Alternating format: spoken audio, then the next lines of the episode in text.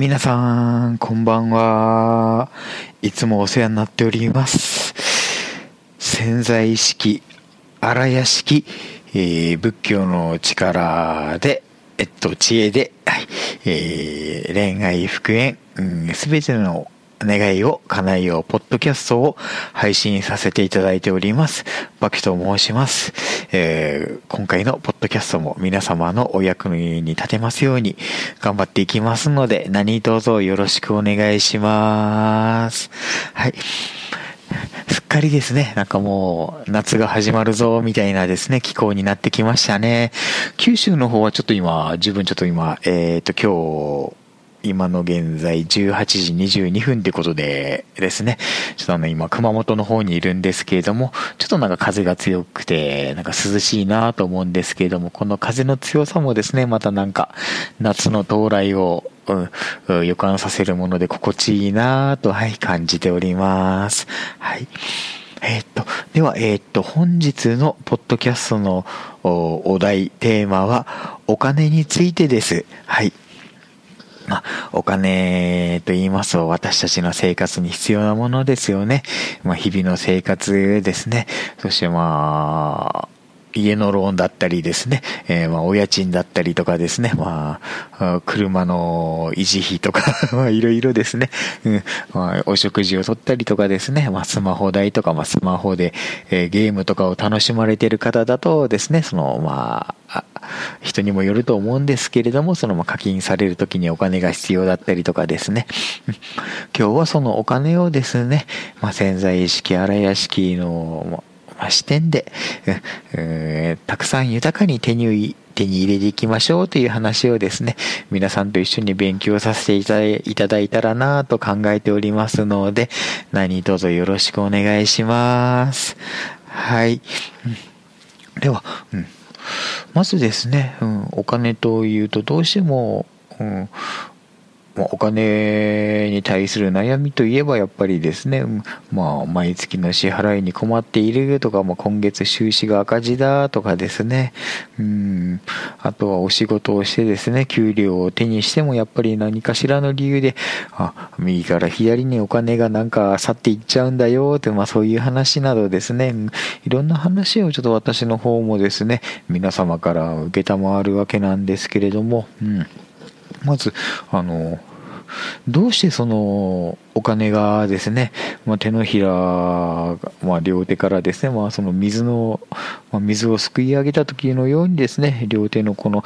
指の、まあ、間やですね、まあ、手のひらのですね、えーまあ、この隙間からですね、なんだすり抜けていくように、えー、お金が流れていってしまうのかなという話からですね、ちょっとですね、始めさせていただければと思います。うん。まあお金をですね、皆さん、あの、まあ、支毎月の収入に比べて、その、まあ、ちょっと支払いの比率が大きいよっていう方、特にもう私も実はその若い頃にですね、お金のことで大変苦労したことがございまして、うん、やっぱりそういうふうにお金のことでですね、悩まれている方々のお気持ちすごくわかるんですね。うん、やっぱりその、何か生活をま営むためにもちろん仕事をしてですね、うん、お金を稼ぐわけなんですけれども、うん、どうもですね、そのお金を稼ぐでも稼いでもですね、うん、お金が残らない、す、べ、て、もうほぼなんか全額と言っていいほど、うん、何かしらに消えていってしまうというですね、そういう生活が続いていくと、その、お金のことがですね、なんか、うん、お金が楽しいものとかだ、うん、良き相棒ではなくて、お金が、何でしょうね、ちょっと憎たらしいものになってしまうんですよね。うん。どんなにどんなにですね、時間を割いて労働に汗を流しても、うん、お金は一向に残ってくれない、うん、まあそういうですね、うん、生活をやっぱりですね、続けていくと私何のために働いているのかなってなっちゃいますもんね。うん。あそこでなんですけれども、ちょっとそのまあお金を支払うことに対してですね考えてみると、うん、人間ってその人ってそのお金をその使おうとする時ってわりかしなんかポンポンポンと使ってしまうんですね。うん。まあなんかあ、あれが欲しい、これが欲しいとか、うん、趣味、まあ、こういう趣味にお金をつぎ込みたいとかですね、いろいろまあ考えてお金をもうどんどん、うん。まあ、お金にも多分体力があると思うんですね。うん。うん、いつも私たちのそばに、まあ、お金という一人のですね、うん、人がいると想像してみるとですね、なんとなくわかるんですけれども、うん、その、それぞれの、それぞれ皆さんの横にいるそのお金というその人格ですね、体力があって、うん、まあその体力はですね、まあ鍛えていけばもちろん強くなりますしですね、うん、そうでなければ弱っていくものなのかもしれません。うんそのそれぞれですね、違った体力を持っているそのお金くん、お金さんですね、お金ちゃん、うん、を、ああいう風に使おう、こういう風に使おうと、様々なことで使ってしまうんですけれども、あんまり使いすぎると、お金さん、お金ちゃんが、えー、体力切れ、スタミナ切れを起こしてしまうんですね。うん。するとやっぱりその財運というものはですね、落ちていくしですね、うん、そこでお金をねぎらうことができればいいんですけれども、うん、いろんなことにそのお金を使ってしまって、例えばその時まあ現金支払いでですね、すべてが済むならいいけど、やっぱりその後で支払うものってあるじゃないですか。うん。マンションのお家賃とかだと多分先払いとかなのかな。うん。駐車場とかですね。でも後払いというその契約もあると思うんで、うん。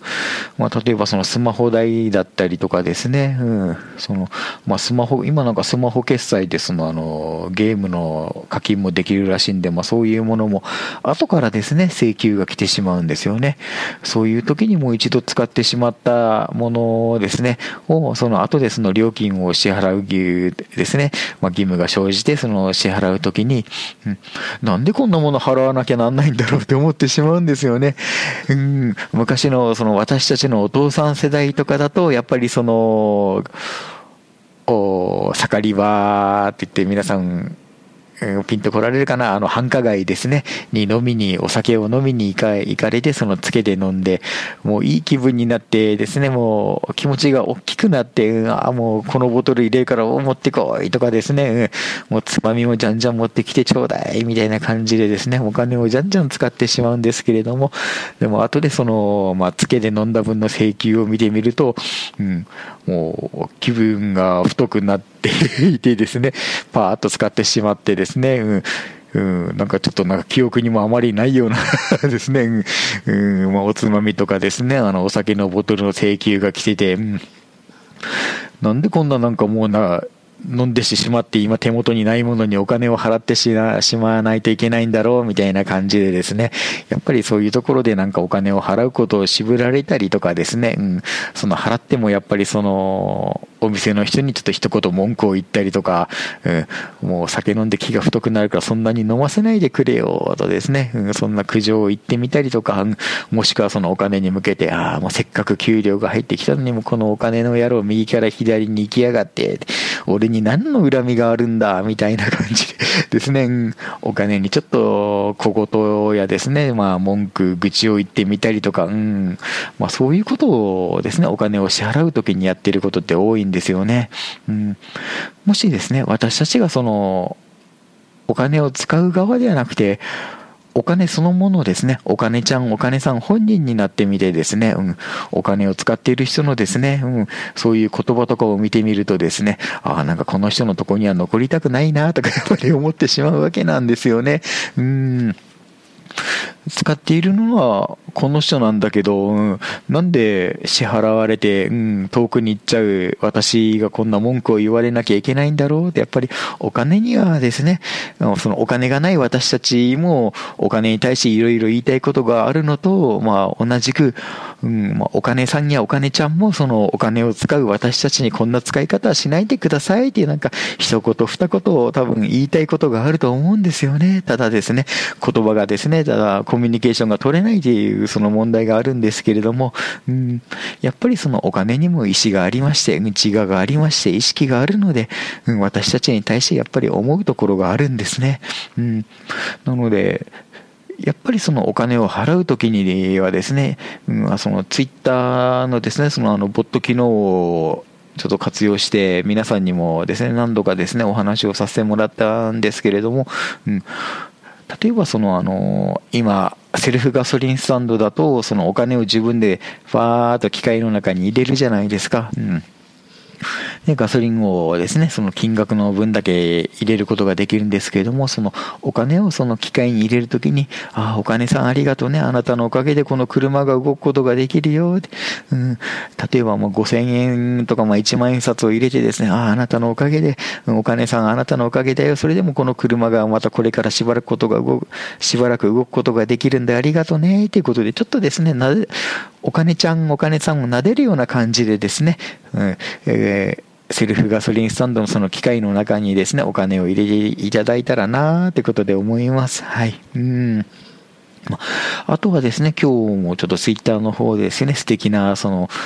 質問をいただいたんですけれども、やっぱりその少額のですね、まあ大きなお金じゃなくて、そのちっちゃなお金ですね、ちっちゃな金額を使うときにもやっぱりその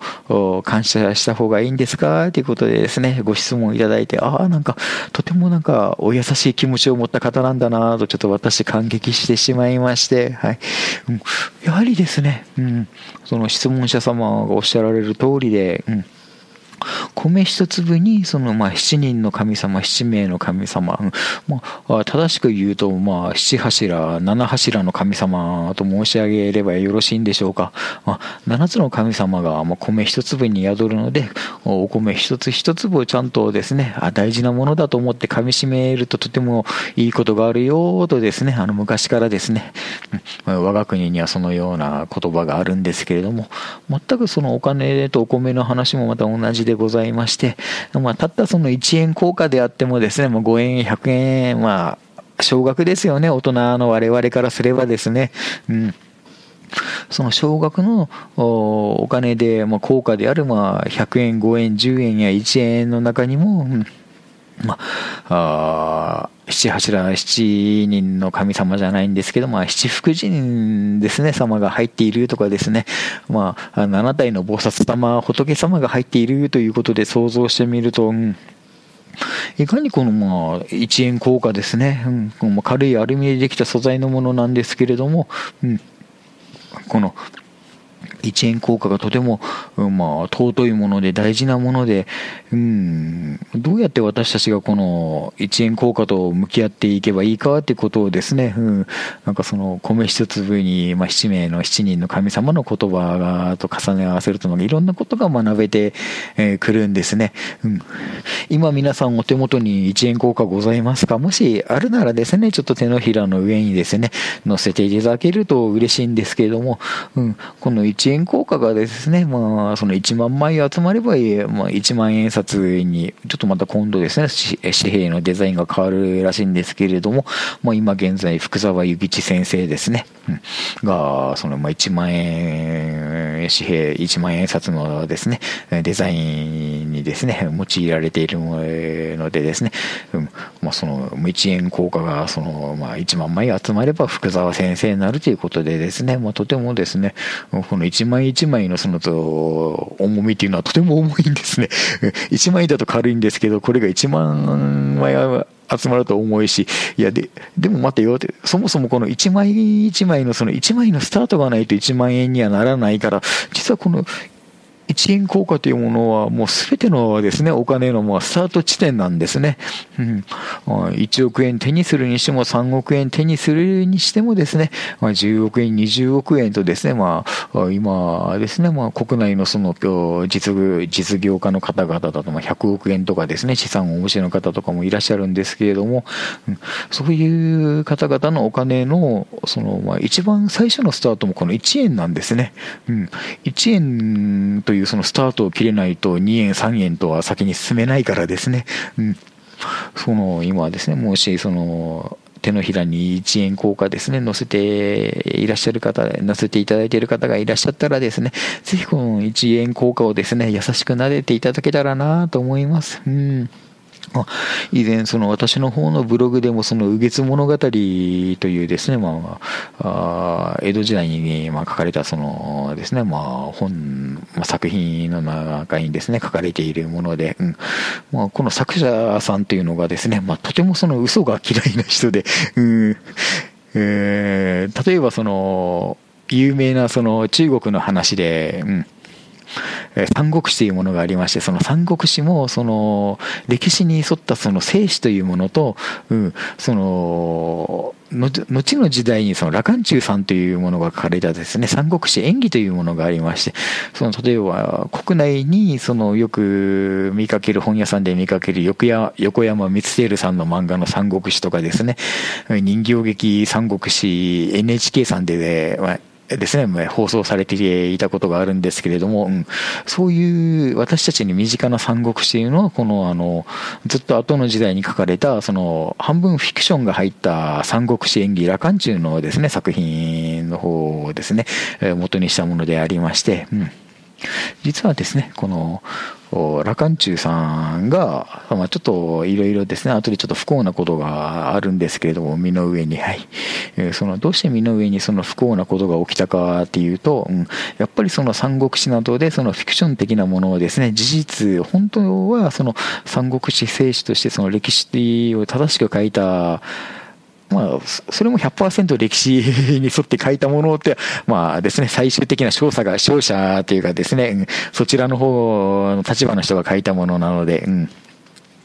100%正しく書かれたものとは言えないんですけれども、それでも羅漢中さんは、さらにそこから話を、まあ、面白おかしくするために、まあ、話をねじ曲げてしまった。だからちょっと身の上にちょっと不幸なことが起きてしまったということで、この右月物語にその作者さんおっしゃられているわけですね。というわけで、この右月物語を書かれた人というのはとても嘘が嫌いで、だから自分は絶対に嘘を書かずに、まあ、ちょっとおとぎ話のような感じでは書くけど、絶対に真実を書こうということで、その作品を書かれているんですね。うんまあ、その中で、まあ、あるお侍さんがですね、えー、ずっとあの、長年にわたりですね、あの、まあ、金銭を毎晩毎晩ですね、えー、あの、畳の上に何か並べるような感じでですね、えー、まあ、数えたり、まあ、な、撫でてみたりですね、まあ、まるでお客さんをもてなすように自分の家にある、その、お金をもてなすわけですね。うん。そしたらその、侍さんですね、うん、のところに、その、お金のせいのですね、おじいさんがやってきて、うん、いろいろそのお金のことのように関する本質的な話をですね、そのお侍さん、お侍さんに話すという話がですね、この右月物語の中にあるわけなんです。なんですね。うん。まあ、その中でどのようなことが語られているかと申しますと、うん。まずあの、お金を貸してはいけないということが書かれているんですね。うん。まあ、誰にでも絶対貸すなっていうわけではなくて、その、例えばそのお金を貸しても返さなかったりとか、まあ、ありがとうも返すときにありがとうも言わなかったりとか、催促してもなかなか返さなかったりとか、そもそも催促しないと返さないってこと自体がいけないんですよね。うん。まあ、そういうふうに、まあ、不義理な人に、もう何の理由もなくそのお金をまあ、貸し与えてしまうと、うん、その、もともとお金を持っていた人はその優しい人に見えるんだけれども、うん、まあ、そういうことはあなたの心根がまあ優しいとかそういうことは関係なくて、うんまあ、お金のせいというか、もうそのあの財運というものは、そのあなたを見切り、あなたにその見切りをつけて出ていってしまいますよということで書かれているんですね。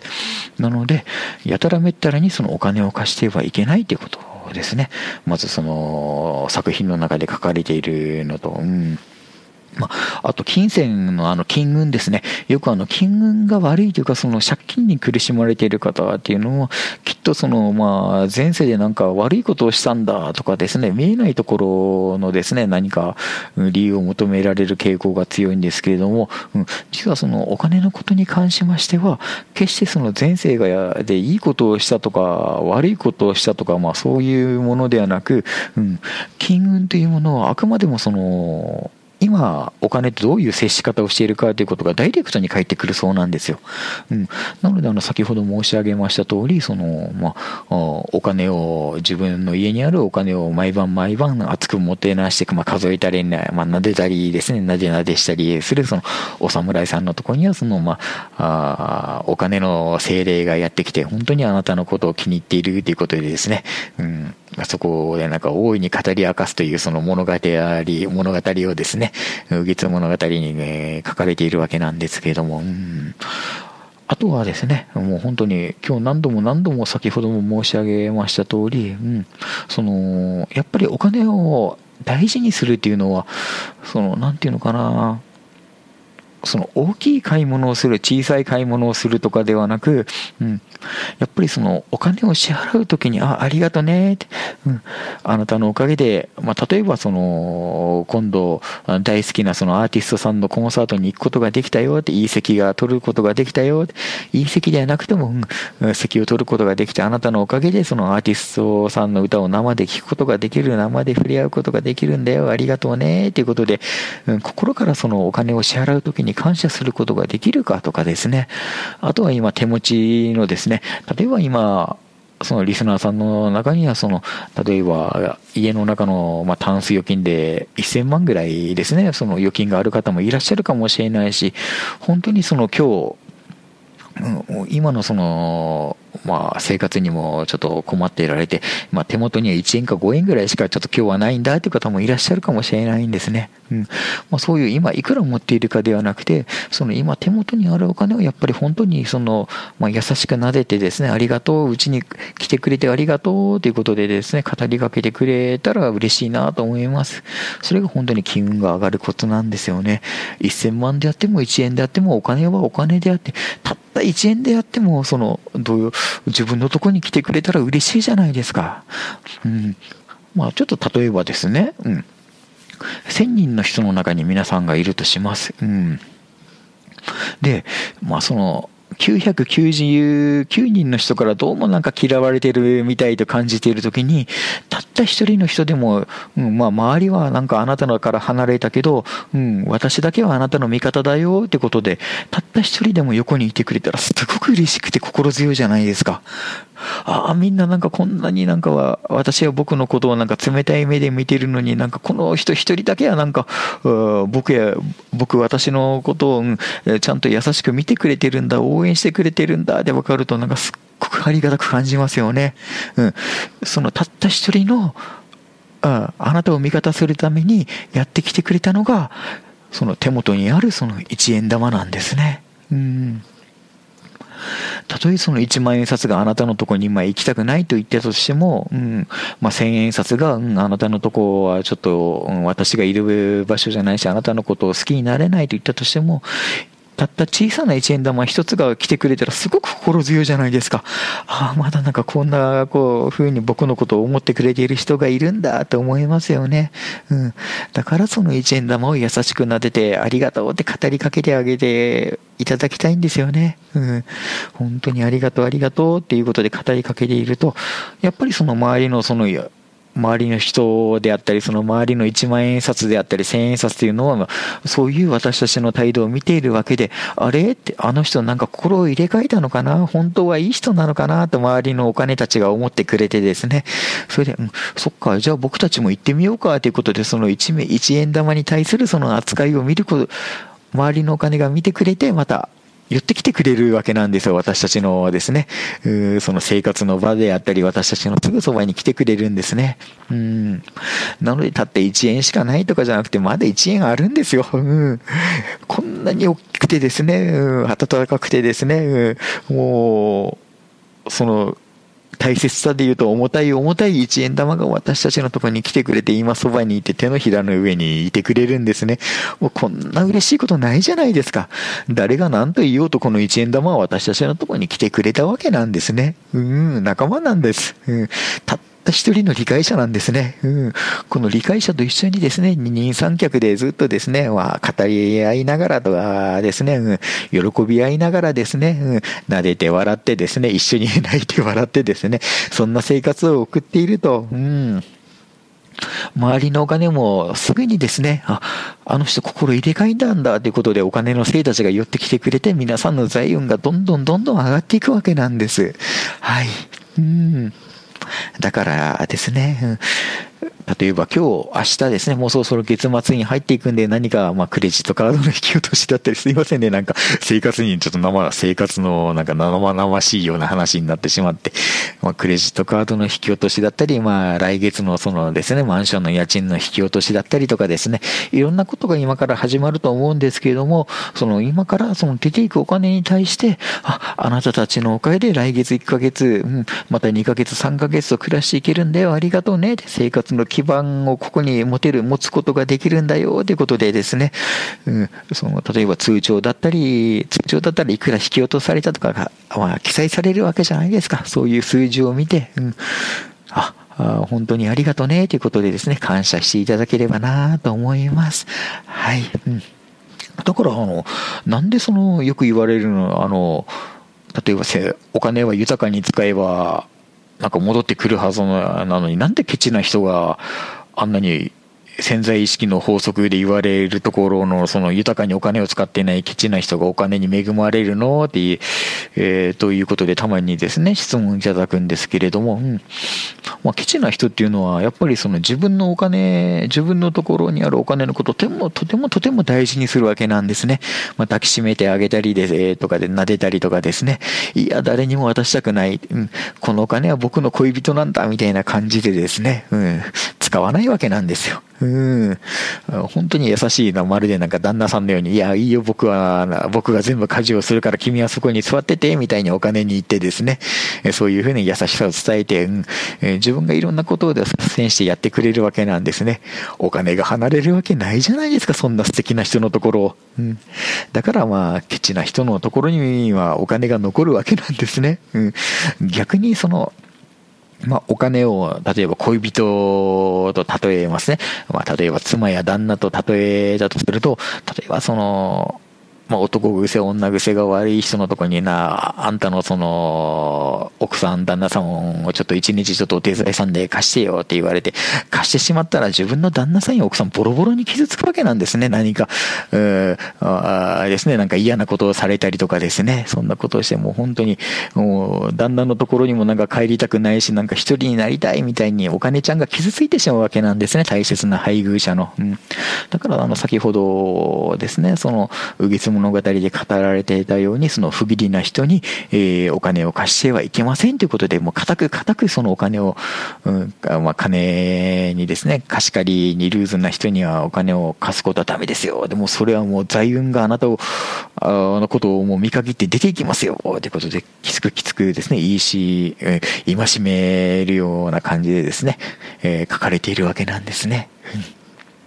まあ、そんな感じで、その、お金っていうものはですね、その、何も私たちにその、まあ、同じ人の言葉では語りかけてはくれないんですけれども、実はま家族であり、恋人であり、兄弟であり、親友であるみたいなですね、うん、そのような存在だから優しく語りかけてあげて、うん、あんまりこき使うことをですね、せずにですね、もちろん使う時にはですね、頼らないといけないんですけれども、そういう時はやっぱりその、何でしょう。使うのではなくて、あの、まあ、お金に頼るみたいな感じがいいかもしれませんね。うん。例えばその奥さんとか恋人が、きついことがあったら私を頼ってよって言ってくれることってあるじゃないですか。うん。一人で抱え込まないで、うん、私にできることがあったら、うん、何でも手伝うよって、そういうふうにですね、まあ、友人であったり恋人が言ってくれる。まさにそのような状態で、その、うん、お金の力をちょっと頼ってみるみたいな感じで、うんまあ、お金を使ってみるといいと思いますよ。うん。するとお金に対するありがとね。あなたのおかげで、うん、こんなことができたよ、あんなことができたよ、成功できたよ、と。うん、そういう心からの心からの感謝の言葉が、うん、お金に向けてですね、えー心の底から出てくるんじゃないかなと思います。そしてそれがやはり、えー、財運や金運ですね、を力強く、うん、底上げしてくれる秘訣になるんじゃないかなとも、私、やっぱり自分の人生やその周りの人々のですね、まあ、お金に対するまあ苦労やですね、成功談を、うん、拝聴して、そのように強く強く確信しております。はい。というわけで、今回の潜在意識荒屋敷でですね、ちょっと今日は恋愛不見の話ではなかったんですけれども、うん、今回のそのお金の財運の話、うん、お金を恋人やですね、好きな異性に置き換えてみると恋愛運のですね、向上にも役立つと思いますので、ぜひ皆さんご活用いただければ幸いです。はい。というわけでですね、また、あえっ、ー、と、多分来週ぐらいかなえまた、ポッドキャストですね、新しい話を更新いたしますので、何卒よろしくお願いいたします。はい。では皆さん、えー、今週の潜在意識荒屋敷で、えー、願望達成しようポッドキャストはここまでとなります。いつも皆さんどうもありがとうございます。お送りいたしましたのは潜在意識で願望を達成しようというサイトを管理させていただいております。バキュでした。では皆さん30分ありがとうございました。またよろしくお願いいたします。ではまたね